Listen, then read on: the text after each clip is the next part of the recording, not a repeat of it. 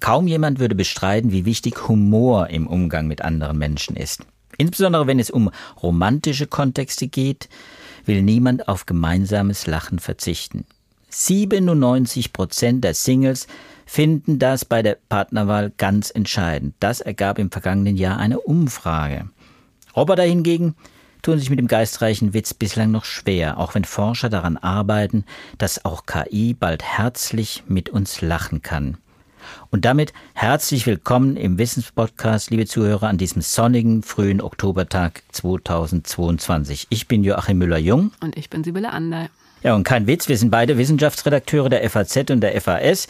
Ich bin Biologe und begleite die Klimaforschung und die Medizin. Sibylle ist Astrophysikerin und Philosophin. Und damit, glaube ich, Sibylle, sollten wir heute einsteigen, denn du kennst die Philosophie des Humors. Und du weißt, und das fand ich erstaunlich, wie wenig humorvoll Philosophen, so die griechischen, die klassischen Philosophen, die Philosophen der Antike, die großen Denker, hatten es nicht so mit dem Witz und mit dem Lachen. Gell? Naja, in der Tat. Also es ist jetzt nicht so, dass die Philosophie des Humors mein Spezialthema ist. Ich komme ja eher aus der Wissenschaftsphilosophie. Aber ich habe ein bisschen gelesen über die Philosophie des Humors, denn es ist ja eine spannende Frage. Was ist eigentlich Humor? Also du hast es ja gesagt, Humor ist eigentlich für alle zentral wichtig. Es gibt, glaube ich, kaum jemanden, der von sich sagen würde, Humor finde ich total irrelevant. Wenn man dann aber nachfragt, was macht Humor eigentlich aus? Wie kann man den definieren? Und das ist ja sowas, was Philosophen gerne machen. Was äh, ist der Kern, das Wesen des Humors?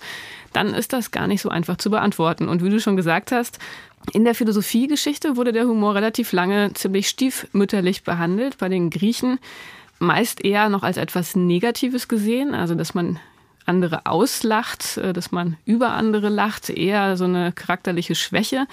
Was ich auch interessant fand, ist mir dann erst aufgefallen, in der Bibel wird auch relativ wenig gelacht. Also auch im Christentum ist es auch etwas, was jetzt nicht so ganz im Zentrum steht. Da gibt es andere Religionen, wo, glaube ich, mehr gelacht wird. Wenn man dann in der Philosophiegeschichte weiterguckt, so Hobbes und Descartes, da ist auch das Gefühl der Überlegenheit erstmal das, was betont wird. Wenn man dann ein bisschen weitergeht, in der Wissenschaftsgeschichte parallel laufen, wo dann so die mechanistische Perspektive auf den Menschen sich immer stärker durchgesetzt hat, so Zeiten von John Locke zum Beispiel, da wurde Humor auch mechanistisch verstanden. Also Humor ist ähm, so eine Art Druckerleichterung. Das ist ja vielleicht auch was, was man so ein bisschen nachvollziehen kann. Irgendwas hat sich aufgestaut und dann lässt man es lachend raus. Und das hat ja auch Freud aufgegriffen. Dann. Genau, ne? und das war dann auch in dieser Richtung die Überlegung, das ist so eine nervöse Energie, das Un Unterbewusstsein spielt da eine wichtige Rolle. Freud hat das sehr detailliert ausgearbeitet und noch verschiedene Formen des Humors unterschieden. Also der Witz, äh, wo dann auch ja, Sexismus und Fremdenfeindlichkeit eine Rolle spielt, also wo das dann ausgelebt werden kann, was man ansonsten nicht auslebt. Auch eine interessante Perspektive. Dann aber auch so das Komische, wenn man einen Clown beobachtet, dass man da eine Situation hat, die man rational nicht so richtig verstehen, hat, äh, verstehen kann, äh, was einen dann auch entlastet, das humoristisch zu sehen. Ähm, und dann der Humor im eigentlichen Sinne, wenn man sich einen Affekt sparen kann. Also zum Beispiel, wenn man merkt, irgendwas war gar nicht so schlimm, wenn man so ein Video von einem Unfall anguckt und dann sieht, es ist nichts passiert und dann lacht man, weil man irgendwie eine Form von Erleichterung fühlt. Also das ist so die freudsche Perspektive. Dann etwas weitergehend kann man auch schon bei Kant und bei Schopenhauer sehen, dass da der Aspekt ganz stark gemacht wurde, bei Humor passt irgendwas nicht zusammen. Unsere Erwartungen und das, was wirklich passiert. Also das, was wir uns theoretisch überlegen in Bezug auf eine bestimmte Situation und das, was wir dann sinnlich wahrnehmen, das läuft irgendwie auseinander. Und dieses Nicht-Passen von Erwartungen und dem, was man erfährt, das spielt eine wichtige Rolle beim Humor. Und auch das ist was, was man äh, vielleicht ganz gut nachvollziehen kann. Oft hat der Humor mit was Unvorhergesehenem zu tun. Man erwartet wirklich ziemlich genau etwas und dann wird diese Erwartung enttäuscht da sieht man dann schon mal, dass das schon auch eine sehr kognitive Geschichte wahrscheinlich ist. Denn Erwartungen, die bilden sich ja auf der Grundlage unseres Vorwissens, unseres Weltwissens, ähm, unserer Erfahrungen, die wir mit der Welt gemacht haben. Also da merkt man schon, Humor ist was ziemlich Komplexes. Und dann noch als weiteren Ansatz, auch in der Philosophie, in der dann aber im späten 20. Jahrhundert Humor als was Spielerisches zu sehen. Natürlich auch irgendwie eine ganz wichtige Perspektive. Ähm, wo man dann sagt, Humor hat dann vielleicht auch evolutionsbiologisch bestimmte bestimmte äh, Rechtfertigung und Gründe. Auch das ist was, was man vielleicht bei kleinen Kindern ja sieht. Die lachen ja nun auch schon, wenn man sie kitzelt oder wenn man sie durch die Gegend schwenkt. Ähm, dass Humor und Lachen müssen wir auch unterscheiden natürlich, das ist dann jetzt gleich dein Part, äh, dass das sozusagen ein Signal ist, dass man in einer Spielsituation sich befindet, die nicht ernst gemeint ist. Also oder auch bei, bei Tieren, die dann raufen, die dann die Zähne zeigen, so eine Vorstufe von Lachen vielleicht, um zu zeigen, das ist jetzt hier keine ernste Situation, sondern das ist nur Spaß. Also da sieht man schon ganz viele verschiedene Aspekte, die da eine Rolle spielen und wo man schon durchaus denken könnte, Humor ist vielleicht dann doch etwas, was in der ausgearbeiteten, gereiften Form etwas spezifisch Menschliches ist, eben weil da so viele kognitive Aspekte eine Rolle spielen. Und, um jetzt die Überleitung hinzubekommen, das zeigt natürlich auch, das ist was, was man ganz, ganz schwierig nachbilden kann wenn es um künstliche Intelligenz geht, um Roboter.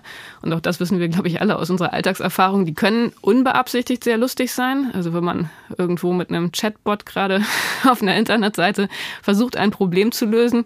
Wenn man dann noch ein bisschen Humor selber übrig hat, dann kann man da manchmal sehr drüber lachen. Aber äh, das ist jetzt nichts, wo man das Gefühl hat, dass die Roboter oder die künstlichen Intelligenzen, die KI-Agenten, dass die das extra machen. Und ich habe jetzt vor kurzem zum Beispiel diesen Film gesehen, Hör, diesen Kinofilm, ist schon ein bisschen älter, wo ein intelligentes Betriebssystem eine romantische Beziehung aufbaut mit seinem Besitzer. Und da ist es, da ist die Stimme der KI von Scarlett Johansson gesprochen. Und da merkt man, wie wichtig Humor ist. Also die kichert und die lacht und die macht Witze und allein das macht diese KI so viel menschlicher als die KIs, mit denen wir so im Alltag zu tun haben, dass es schon ein spannender Punkt ist und man merkt, wie wichtig es wäre, eine KI zu entwickeln, die das irgendwie hinbekommen kann. Ja, und jetzt hast du genau das aufgegriffen, Sibylle, was natürlich heute unser Thema ist, ne? die soziale Funktion, das soziale Lachen. Denn wir sind ja ein Paper-Podcast, wie wir sagen intern. Also wir haben ja ein aktuelles Paper auch, das wir gerne aufgreifen und an dem entlang wir uns dann auch hier auseinandersetzen und etwas mitteilen, auch was wir gerne, was wir recherchieren. Und dann ist ja dieses eine Paper, das ist dir aufgefallen in Frontiers in Robotics and AI und da hast du eine Glosse geschrieben. Äh, wunderbar, die schließt nämlich an das aus, an das an, was du jetzt gerade erzählt hast, KIs, die, die plötzlich empathischer wirken, also mit denen man plötzlich auch ja, wie soll man sagen, lachen kann. Es ist eine interessante äh, Sache. Äh, die Beziehung von Mensch und KI ist ja auch ohnehin etwas ganz Besonderes. Das spielt, glaube ich, auch in der wissenschaftlichen Literatur eine immer größere Rolle. Wir kennen das aus den Filmen, Hell, und es gibt viele Beispiele, wo das thematisiert wird. Die Beziehung, auch enge Beziehung, sogar Liebesbeziehung äh, zu zu KIs und ist immer wieder faszinierend, wenn, wenn der Mensch dann relativ nah an die Maschine kommt. Und wenn man weiß, wie die, wie die Maschinen, ja, wie sie, ja, das, das, das, diese Funktion, die sie dann übernehmen, dass diese Leistung, die sie plötzlich bringen, nämlich emotionale, soziale Leistung, die sie bringen, dass sie die erst lernen müssen, das finde ich immer wieder faszinierend. Dann frage ich mich natürlich, wie geht das? Und wir haben ein Paper und du hast äh, äh dieses Paper eben in der Glosse auch äh, quasi war da war der Anlass für deine Glosse Frontiers in in Robotics, in der es heißt, in der die Frage gestellt wird, können Roboter äh, wirklich lachen? Und erzähl doch mal, was in diesem Paper äh, dann auch versucht wurde und warum du dann am Ende diesen wunderbaren Begriff des verständnislosen Mitlachens verwendest. Das ist ziemlich ja. negativ. Ähnlich wie die, wie die alten griechischen Philosophen. Heimtückische KI. Ähnlich und doch anders. Ja, naja, also ich habe ja schon gesagt, das ist anscheinend wirklich sehr, sehr schwierig, eine KI darauf zu trainieren, dass sie auf der Grundlage von Inhalten lacht. Bei Texten geht das anscheinend schon, aber es erfordert natürlich ganz, ganz viel ja, kognitive Leistung, ganz viel Rechenleistung letztendlich, einzuschätzen, ob ein Inhalt, der vermittelt wird, wirklich lustig ist und dann auch zu sagen, warum er lustig ist. Ich meine, das kennt man ja auch selber. Äh, das kriegen ja auch noch nicht mal alle Menschen in allen Kontexten unbedingt hin. Bei einer KI ist das in Echtzeit bisher offenbar noch nicht zu machen. Also man kann einer KI nicht irgendwas erzählen und sie kann dann sofort einschätzen, ob das lustig ist oder nicht. Gleichzeitig haben wir ja schon gesehen, ist es unglaublich wichtig, um das Gefühl von Empathie zu erzeugen und von Verständnis, dass unser Gegenüber, mit dem wir reden, mitlacht, wenn wir etwas erzählen ähm, und selber amüsiert sind, dass wir da irgendwie eine emotionale Reaktion spüren. Und insofern ist das was, was man gerne hinbekommen würde, wenn man eine KI entwickelt, eine KI, die eine Dialogfunktion erfüllt, dass die eben bestimmte empathiefördernde ja, Eigenschaften hat und empathiefördernde Funktionen auch implementiert hat. Insofern wollten diese Forscher, japanische Forscher, genau das erreichen, eine KI, die eben mitlacht an den richtigen Stellen, wenn sie in Dialog mit jemandem tritt. Und da ist dann schon gleich die große Einschränkung, und da kann ich mich jetzt auf das beziehen, was du gerade zitiert hattest, dass eben dieses Mitlachen nicht auf der Grundlage von Verständnis passiert, sondern die KI irgendwelche anderen Hinweise nutzen muss, wann sie mitlacht. Da weil man das da anders an, eben nicht hinbekommt. Genau, da musste, da musste, glaube ich, nochmal auf die Methodik eingehen, ja. wie, wie, man diese Roboter dann trainiert hat, damit sie Lachen erkennen. Also es geht ja um das Mitlachen, nicht um das Verständnis eines Witzes oder Humors, sondern es geht wirklich nur um das Mitlachen, das empathische Mitlachen. Also wenn wir uns jetzt unterhalten, dann würde man das aufnehmen als Trainingsdatensatz und dann würde man sehen, dass wir an manchen Stellen, wenn wir was erzählen, vielleicht ein bisschen Lachen in der Stimme oder auch richtig lachen. Äh, ist jetzt, glaube ich, in diesem Podcast auch schon vorgekommen, wenn ich mich jetzt zum Beispiel. Dann würde man unser Gespräch in kurze Informationseinheiten zerstückeln. Und dann wäre der erste Schritt für diese KI festzustellen, an welchen Stellen der Sprecher selber lacht. Das ist der erste Schritt. Und der zweite Schritt ist dann, dass die KI entscheiden muss, auf der Grundlage der Trainingsdaten, ist es überhaupt angemessen mitzulachen oder ist es so ein Lachen, was man auch ignorieren kann? Das ist auch interessant, da haben die, die Forscher festgestellt, auf der Grundlage der Auswertung von ganz, ganz vielen aufgenommenen Gesprächen, dass man tatsächlich gar nicht immer mitlacht. Das sind eher die Ausnahmen, wenn du mich zum Beispiel lachen hörst, dass du dann auch anfängst zu lachen. So, das muss die KI erstmal lernen. Und dann der dritte Schritt ist, in welcher Weise die KI mitlacht. Denn es gibt verschiedene Arten zu lachen. Es gibt so ein soziales Lachen, das dann eher unauffällig ist. Und dann gibt es ein Lachen, das wirklich ein amüsiertes Lachen ist, also ein herzliches Lachen. Und das muss die KI im dritten Schritt auch unterscheiden. Und diese drei Schritte, die wurden da genau implementiert. Also die Trainingsdaten, die wurden erstmal aufgenommen in Gesprächen von Testpersonen mit einer Gummipuppe. Diese Gummipuppe wurde für die Testdaten durch eine Schauspielerin oder durch verschiedene Schauspielerinnen gesprochen. Also die saßen in, in, einem anderen Raum und haben dann über die Puppe dieses Gespräch geführt, was in einem Dating-Kontext stattgefunden hat. Also die Idee war, dass man 82 Sessions durchgeführt hat, 10 bis 15 Minuten, wie so ein erstes Date, wo es darum ging, sich gegenseitig kennenzulernen. Die Schauspielerinnen haben diese Puppe dann sozusagen besprochen, haben Gestik und so weiter gesteuert und so gelingende Dating-Gespräche geführt. Wie wichtig, wie wichtig war es, dass diese Puppe einen Namen hatte? Die hieß nämlich Erika. naja, das ist ja, glaube ich, dann schon so ein bisschen, das kann man ja bei allen Wissenschaftlern überall finden, dass die für die Dinge, mit denen sie zu tun haben, die absurdesten Namen finden. Aber warum sie gerade Erika heißt und dann auch noch eine japanische Puppe als Erika. Also ja, gut, das ist dann wahrscheinlich nochmal so eine Frage für sich, vielleicht auch eine humoristische Eingebung. da kann man jetzt nur spekulieren. Aber das waren auf jeden Fall die Trainingsdaten, die sie generiert haben. Auf der Grundlage dieser Trainingsdaten haben sie dann die KI trainiert, haben daraufhin weitere Gespräche durchgeführt, bei denen die KI entweder komplett mitgelacht hat, also mit der gesamten Implementierung, mit verschiedenen Arten zu lachen. Dann haben sie zum Vergleich aber auch nochmal Gespräche aufgenommen, wo die KI entweder gar nicht mitgelacht hat oder wo sie nur sozial mitgelacht hat. Und diese Gespräche zur Evaluation der KI, die haben sie dann hinterher ausgewertet mit Psychologiestudenten, wenn ich das richtig in Erinnerung habe, also auf jeden Fall mit Testpersonen, die das einschätzen sollten, in Hinsicht auf die Frage, wie empathisch und wie verständnisvoll die KI jeweils gewirkt hat. Und da kam eben raus, wenn die KI gar nicht gelacht hat, dann war das weder verständnisvoll noch empathisch. Also sehr schlechte Einschätzung.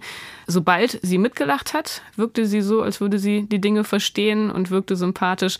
Wobei da gar nicht so ein großer Unterschied herrschte zwischen der KI, die zwischen den verschiedenen Arten zu lachen unterschieden hat und der KI, die vor allem sozial gelacht hat. Also das scheint die wichtigere Art des Mitlachens zu sein.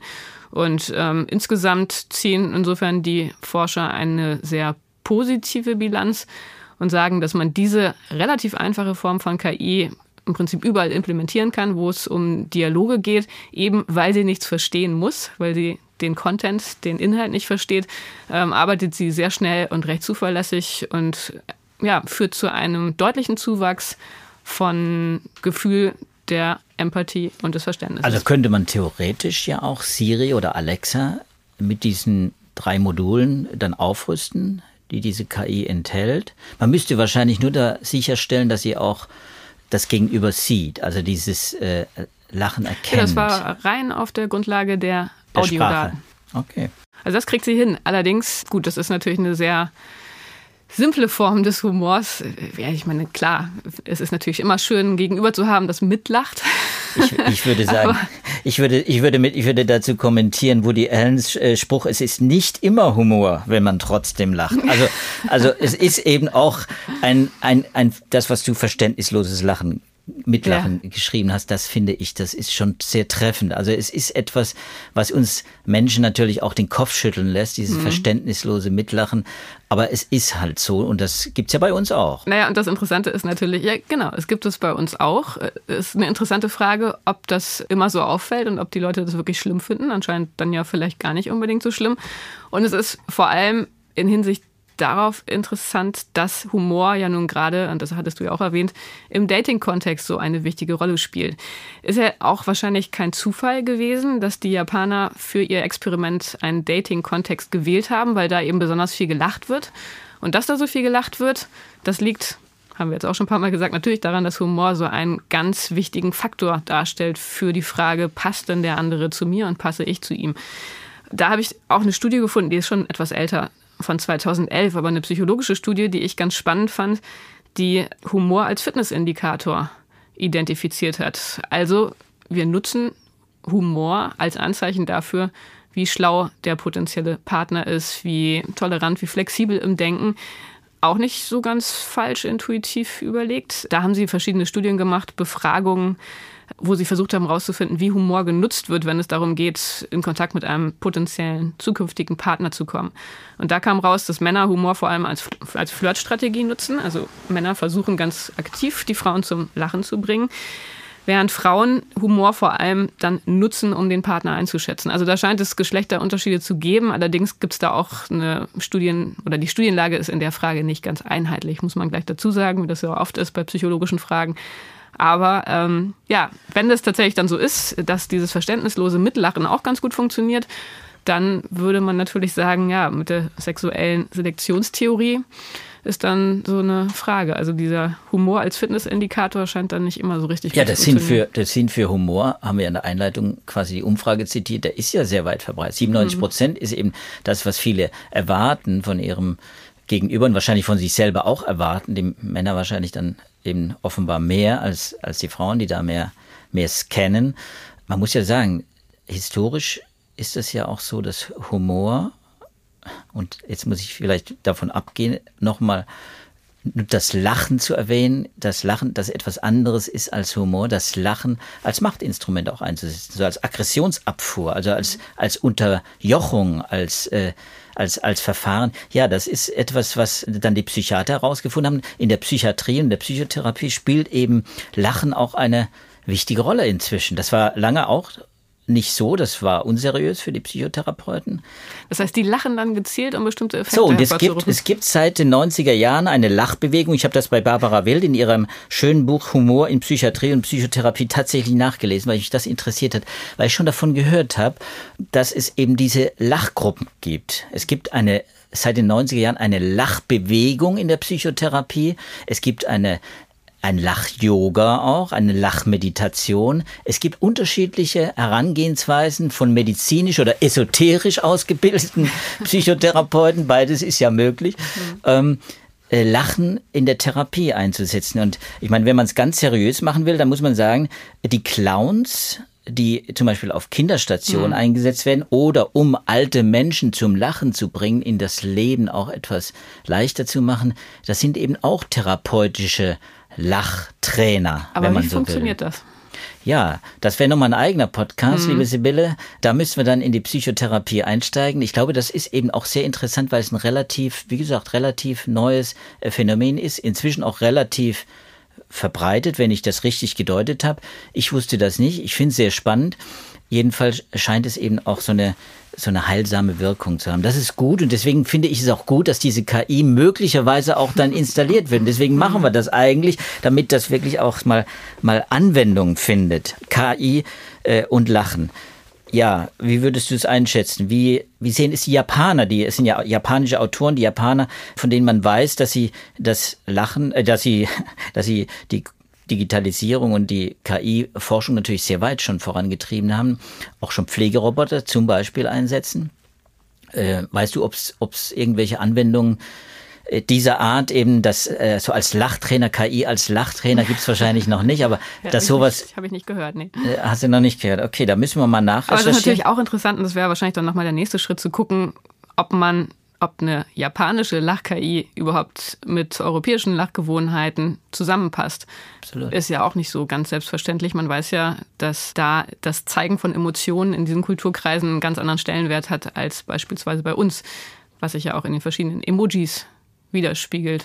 Ich ganz interessant. Nebenbemerkung auch nochmal ein Thema für ja, sich, die, aber dass da die Augen eine viel, viel wichtigere Rolle spielen äh, als bei uns, wo der Mund vor allem ein ähm, genau, Instrument ja, zur Übertragung von Emotionen. Was ja in dieser Zeit jetzt auch besonders ja. interessant ist, mhm. wo man weiß, dass die Japaner zum Beispiel mehrheitlich zurzeit ablehnen, die Maske abzulegen. Corona. Jetzt sind wir wieder mhm. bei unserem Lieblingsthema ja, Corona.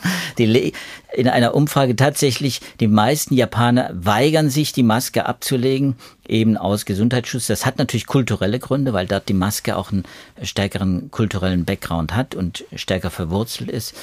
Also insofern sind die natürlich ein bisschen mehr auch auf das lachende Auge dann auch angewiesen. Genau, ja. Interessant. Ja, schön. Also ich glaube, Sibylle, wenn wir äh, das nicht noch weiter ergänzen und, und weitertreiben wollen, dann könnte ich jetzt noch einen Witz erzählen. Wenn du oh, mir ja. erlaubst, dann äh, äh will ich, will ich unseren Zuhörern, die es bis hierher geschafft haben, die, die können auch noch einen Witz ertragen. ich habe ich hab mich natürlich in der Recherche für diesen Podcast natürlich ein bisschen auf den Witzseiten umgetan. Ich habe, äh, glaube ich, beim letzten Podcast habe ich einen Einstein-Witz erzählt, da konnte ich nicht drauf verzichten, weil da Brad Pitt auch äh, darin vorkommt. Den will ich jetzt nicht wiederholen, da müssen wir den letzten Podcast einfach nochmal nachhören. Aber einen Witz habe ich gefunden, der passt hier ganz gut. Ist vielleicht aber auch nicht für jeden lachhaft. Ich erzähle ihn trotzdem. Das setzt mich jetzt sehr unter Druck natürlich. Die Menschheit, heißt dieser Witz, hat einen Supercomputer mit KI gebaut. Man hat ihn mit allem Wissen der Menschheit gefüttert. Tolle Leistung. Er hat Zugriff auf alle Überwachungsmittel und darf Kraftwerke, Verkehrsmittel und Waffen steuern. Wenn man schon sein Superteil hat, wollte man auch gleich noch eine der großen ungelösten Fragen der Menschheit klären. Und dann, deshalb hat man ihm dann kurz nach dem Einschalten die Frage gestellt, jetzt kommst du. Die Antwort auf alles? Gibt es einen Gott? Oh, Entschuldigung. Und die Antwort der KI? Jetzt ja. Also, der Supercomputer ist Gott. Da wollen wir mal, wollen wir nicht drauf ankommen lassen, äh, auf den Supercomputer. Der war jetzt aber ganz schön lang. Der war ganz schön lang für einen kurzen Witz. ja, super. Ja, haben wir viel gelacht diesmal. Gelohnt. Sibylle, genau, der nächste Podcast, da wird weniger gelacht, da wird es wieder ernst, da geht es nämlich um Nobelpreise. Und, und das werden wir dann auch relativ schnell senden. Genau, wo wir gar nicht wissen, ob es der nächste oder der letzte Podcast ist. Das hängt noch von unserer Reihenfolge ab, die wir spontan entscheiden werden. Nach natürlich nicht, Jurist, äh, nicht nach humoristischen Gesichtspunkten, aber ja, also Sie werden auf jeden Fall jetzt wieder viel von uns hören, nachdem wir erkältungsbedingt in der vergangenen Woche ja eine Pause machen mussten, für die ich verantwortlich war. Aber jetzt sind wir wieder da und ähm, wir freuen uns, wenn Sie diesen Doppelpodcast anhören und dann auch in der nächsten Woche wieder mit dabei sind. Wir haben diesmal sogar auch einige Hörerpost bekommen. Unter anderem die Frage, inwiefern die Impfkampagnen die Evolution der Viren beeinflussen. Joachim, das ist wieder eine Frage, die genau in dein Lieblingsthema hineinzielt. Genau, die aktuelle Recherche sogar für einen genau. nächsten großen Artikel. Also schon mal ein heißer Kandidat für ein Thema für die nächste Woche. Den Namen des Fragestellers kann ich leider nicht mehr lesen. Meine Handschrift ist zu schlecht. Vorab kann ich schon mal sagen, ganz entscheidend. Ganz entscheidend beeinflusst die Immunitätslage der Bevölkerung, damit die durch Impfung oder auch durch Seuchung mhm. genau die Variantenvielfalt und die ja, die Herrschaft der neuen Corona-Varianten. Mal gucken, was draus wird. Ich werde es dann verraten, wenn ich die Recherche abgeschlossen habe. Wir sind sehr gespannt darauf. Ja, wenn Sie noch andere Fragen haben, Themenvorschläge, Anregungen, Feedback jeder Art, wir freuen uns sehr darauf und darüber von Ihnen zu lesen. Schicken Sie das gerne per E-Mail an uns mit dem Stichwort Podcast an wissenschaft.faz.de. Gut, und wie gesagt, wir freuen uns, wenn Sie uns weiter treu bleiben und verabschieden uns mit vielen Grüßen und den besten Wünschen für die kommende Woche. Tschüss. Und viel Gesundheit. Tschüss.